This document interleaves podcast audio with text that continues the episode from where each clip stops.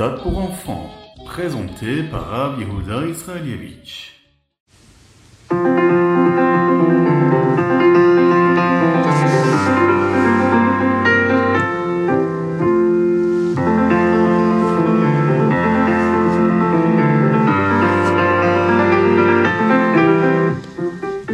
Pourquoi avons-nous besoin d'étudier la chassidoute aujourd'hui? La chassidoute est tellement spéciale, elle nous aide à comprendre les secrets les plus profonds de la Torah et nous donne l'énergie nécessaire pour servir Dieu d'une manière bien meilleure.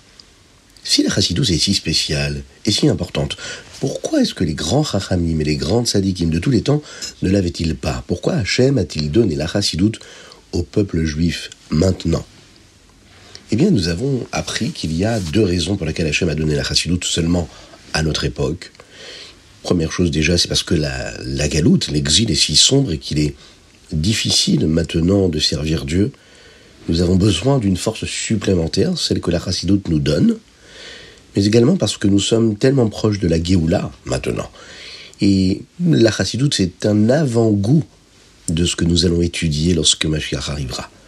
Le rabbi nous enseigne que ces deux raisons sont en fait liées. C'est notre avant-goût de la Géoula qui nous aide à gérer l'obscurité de l'exil de la galoute dans laquelle nous nous trouvons. Alors qu'est-ce qui va se passer lorsque la Géoula arrivera?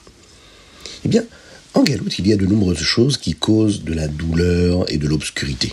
Mais profondément à l'intérieur, dans leur etsem, dans l'essence même de ce qui arrive, ça reste toujours de la vitalité divine, et tout ça est très bien caché. Lorsque la Géoula va arriver, eh bien cette essence-là, ce Etsem-là, va devenir beaucoup plus visible.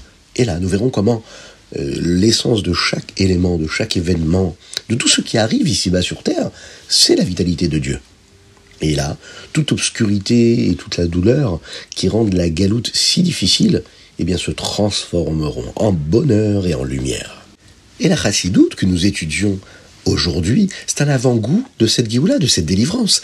C'est pourquoi la chassidoute peut nous donner la force de gérer l'obscurité de l'exil jusqu'au moment de la Géoula, de la délivrance totale, où là nous pourrons voir comment l'obscurité de cet exil se transformera en lumière.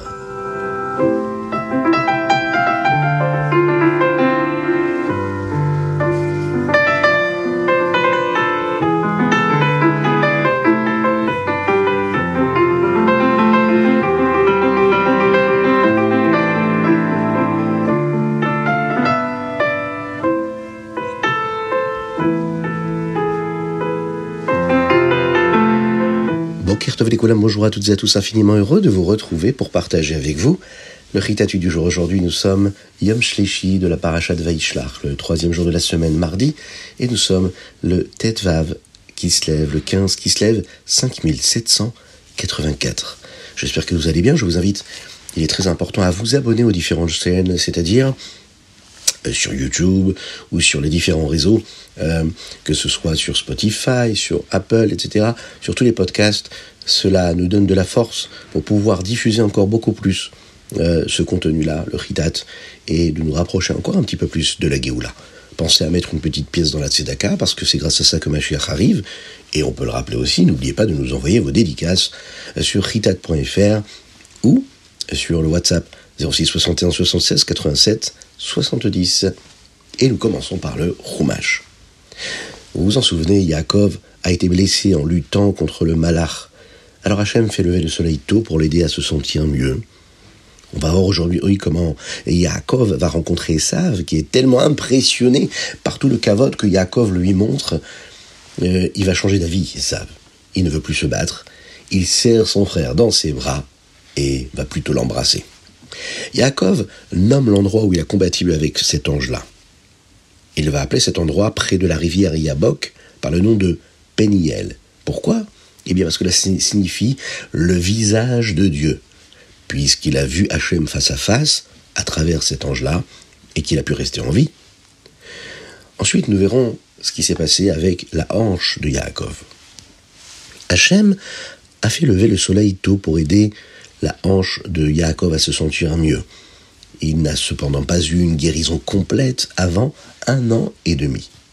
C'est pourquoi, nous ne mangeons pas une certaine partie d'un animal qui est appelé le guide anaché, ce que nous appelons le nerf sciatique, car c'est la partie de la hanche de Yaakov que l'ange des Saves a déplacée lorsqu'il s'est battu avec Yaakov. À ce moment-là, Yaakov voit qu'Esav arrive. Il lève les yeux, il, voit, le voit arriver avec 400 personnes. Alors il organise sa famille de manière à ce que si Esav les attaquait, les tribus et les Imaot resteraient à l'arrière. Yaakov s'est avancé au cas où Esav commencerait à se battre. Il va d'abord se prosterner sept fois à mesure qu'il approchait. Esav, lui, va changer d'avis concernant la lutte. Il est tellement impressionné de ce que Yaakov a fait pour lui, la façon avec laquelle il l'honore, il va courir vers lui pour le serrer dans ses bras. Là, à ce moment-là, Esav va lever ses yeux et va voir les femmes et les enfants de Yaakov. Il va dire Mais qui sont ces gens? Et là, Yaakov va répondre Eh bien, ce sont les femmes et les enfants qu'Hachem m'a donnés avec sa grande bonté.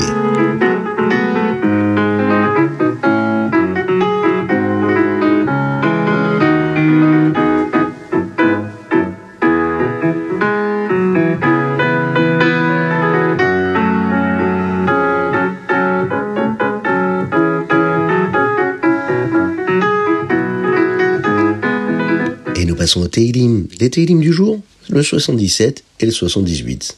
C'est assez simple, du Ain Zain au Ain Chet, deux Teilim. Et on voit dans ces Teilim qu'il y a un verset qui dit Nachita Chatson Beyad Moshe ve Aaron. Tu as guidé ton peuple comme un troupeau par les mains de Moshe et Aaron. Pourquoi David Ameller dit-il qu'Hachem a dirigé le peuple juif avec Moshe et Aaron? Moshe Rabbeinu, lui, n'était-il pas le grand maître du peuple juif à cette époque Pourquoi Hachem dit ici que Moshe et Aaron étaient-ils là les dirigeants? Le Tzemar Tzedek, le petit-fils du rabbi Schneur Zalman de Liadi, explique cela. Et il dit Hachem a donné la Torah au peuple juif. Sa volonté, c'est donc que chacun puisse vivre selon les préceptes de la Torah et des mitzvot. Mais il faut le savoir aussi qu'un juif ne naît pas automatiquement en vivant de cette manière.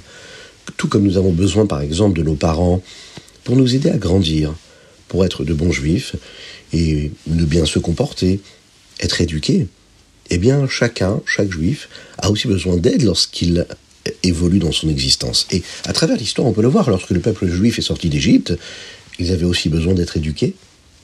Et là, ils sont soudainement devenus le peuple d'Hachem et ont reçu la Torah avec tellement d'instructions. Comment pouvaient-ils être prêts et tout faire correctement tout de suite, sans avoir appris à respecter la Torah et les mitzvot?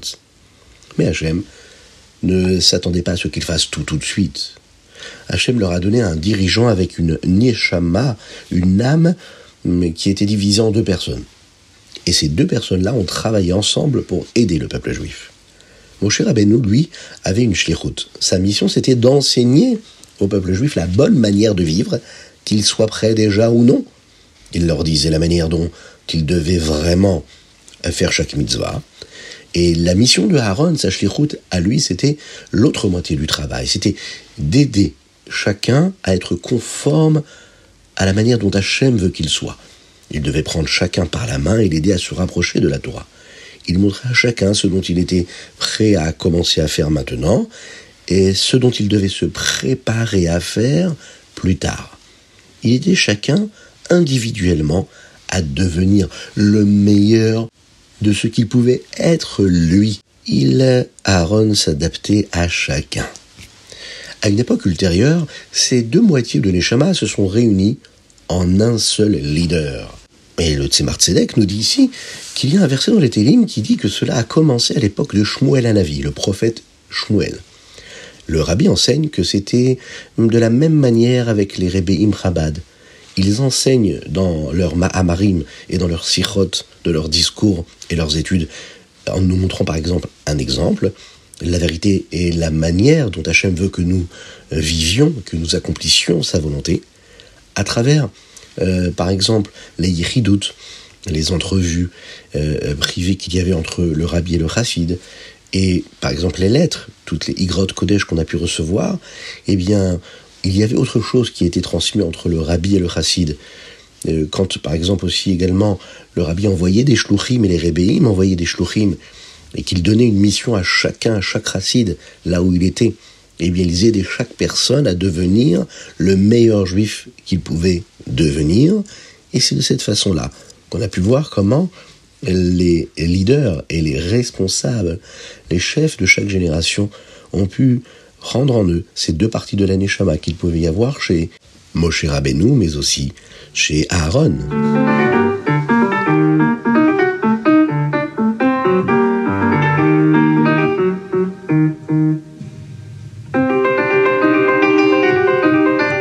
Tanya, Kundres Acharon, Siman Vav. Hier, nous avons appris combien la Torah est très spéciale. On a pu voir comment un tout petit détail d'une mitzvah pouvait apporter et permettre le dévoilement de l'énergie vitale de Dieu ici-bas dans le monde. David Ameller a traversé beaucoup de difficultés dans sa vie, d'épreuves. Il avait de nombreux ennemis qui ne voulaient pas qu'il soit roi. Ils le poursuivaient et essayaient de lui faire du mal, et c'était très difficile pour lui. Mais il y avait une chose à laquelle il essayait de penser pour se rendre heureux.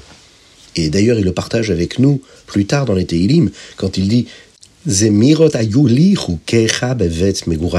Tes mitzvot étaient comme des chansons pour moi. David Ameller pensait à ce que nous venons d'apprendre, combien chaque détail de la Torah est si important, et il y pensait. Et le fait d'y penser, ça le rendait tellement heureux.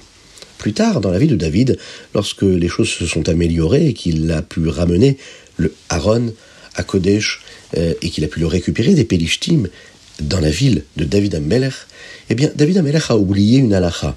Et à cause de cet oubli-là, il y a quelque chose de négatif hein, qui s'est produit.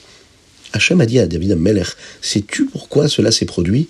Eh bien parce que les louanges que tu as pu faire sur la Torah, c'était que tu as limité la Torah à ce qui fait l'énergie de ce monde-là mais uniquement à la partie chitsonite, la partie superficielle. À la place, Akadosh Baruch lui dit, tu aurais dû louer la Torah en disant qu'elle était le trésor spécial de Dieu et qu'elle est la nourriture des neshamot des âmes. C'est comme la pnimio de la Torah, la partie principale, la partie profonde de la Torah. Et comme tu pensais uniquement à la partie superficielle de la Torah, tu as pu oublier une partie de la Torah. L'oubli vient de la superficialité d'une personne. En général, nous n'oublions pas les choses qui sont très importantes pour nous. Écoutez bien ça. Ça veut dire qu'en général, quand on oublie quelque chose, c'est qu'on n'a pas donné assez d'importance à la chose. Quand on étudie quelque chose et qu'on y donne toute l'importance à 100%, eh bien on s'en souviendra toujours. Quand on vit un événement, on lui donne toute son importance, eh bien on s'en souviendra toujours. Il faut être concentré dans ce que nous étudions, dans ce que nous faisons, et on fait corps avec la chose, avec l'événement, et là, on n'oublie plus.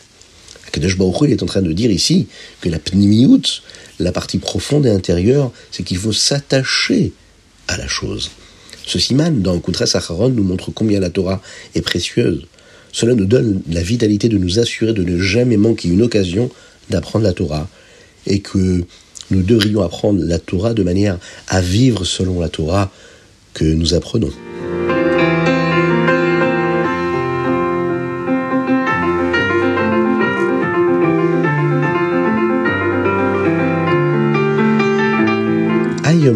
Yom Yom, Ted Vav, Kislev, le rabbi nous montre une correction dans le Torah Or pour la paracha de cette semaine.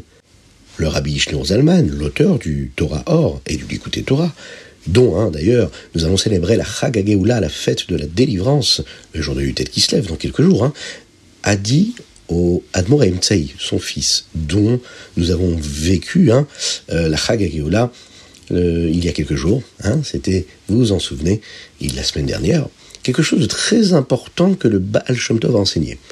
Nous devons avoir Messiot Nefesh, donner notre vie, être prêt à faire n'importe quoi pour Ahavat Israël, pour aimer son frère juif, pour un autre juif, pour une autre personne, même si c'est une personne que nous n'avons jamais rencontrée, même si c'est une personne que nous n'avons jamais vue. Ça, c'est le véritable Messiot Nefesh.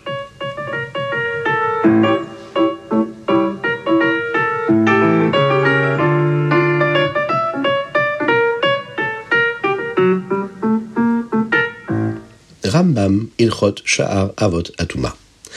Perektet. Ce Perek, ce chapitre-là, nous parle de deux xérotes, des décrets que les Chachamim ont fait.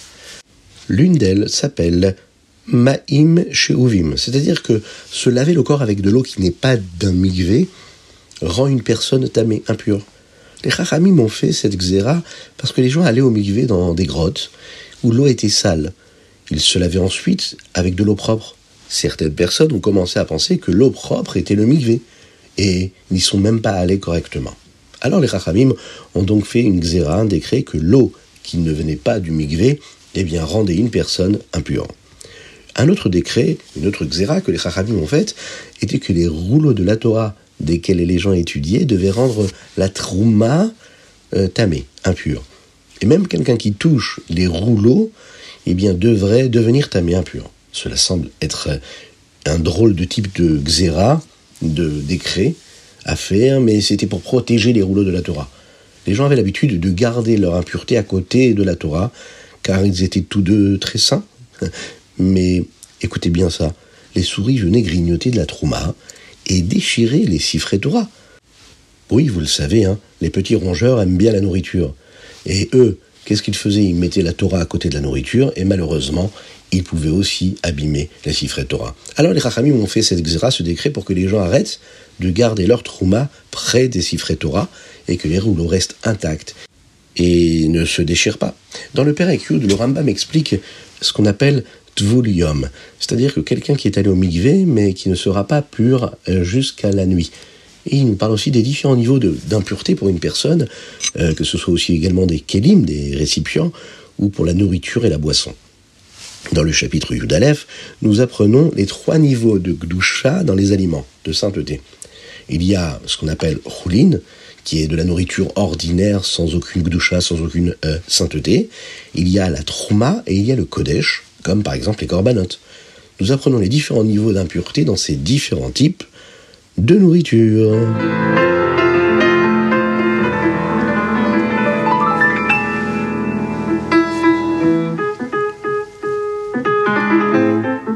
C'était le chitat du jour. J'espère que vous avez passé un bon moment. Je vous invite à partager le chitat avec vos amis. Je vous souhaite une excellente journée, que Dieu vous bénisse et qu'il vous protège, qu'il inonde votre vie de bonté, de grâce et de miséricorde, de joie véritable dans tous les domaines, de richesse matérielle et spirituelle et de réussite dans vos études, Bezrat Hashem, qu'on puisse se voir très rapidement avec la venue de Mashiach.